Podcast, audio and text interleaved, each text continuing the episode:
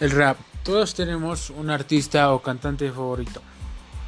Yo te voy a traer a ti todas las noticias más recientes y mi opinión sobre estas. Comenzaremos con la noticia de que Anuel ni Tekashi no van a grabar. Ya que Anuel dejó muy en claro que no iba a grabar con Tekashi tras salir de la cárcel por chotear. El término que usan en Puerto Rico para delatar y así rebajar su condena. El trapero 69 fue condenado por el delito de extorsión, entre otros, y su condena fue reducida mediante su derecho a cooperar con las autoridades en pro de desenmascarar una pandilla. Por tal razón, el artista ha sido vetado por muchos artistas y a la vez despreciado por parte de otros exponentes del género, como Arcángel, Tempo y Snoop Dogg.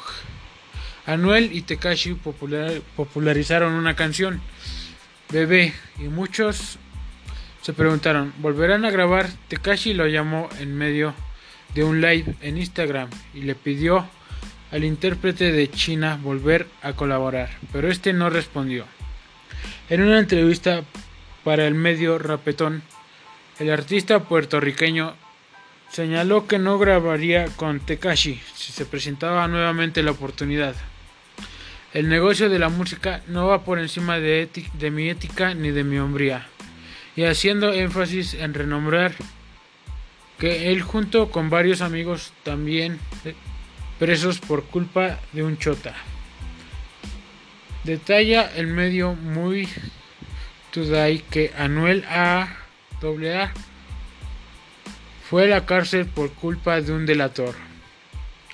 Yo represento muchas cosas en mi vida real, de la música, pero asimismo hay mucha gente que le gusta hablar, expresó el urbano, dejando muy en claro su postura respecto al planteamiento de volver a grabar con 6 9 un ex, un ex convicto que cumplió dos años de una cadena de 47 en total, reduciéndose gracias a su cooperación con las autoridades.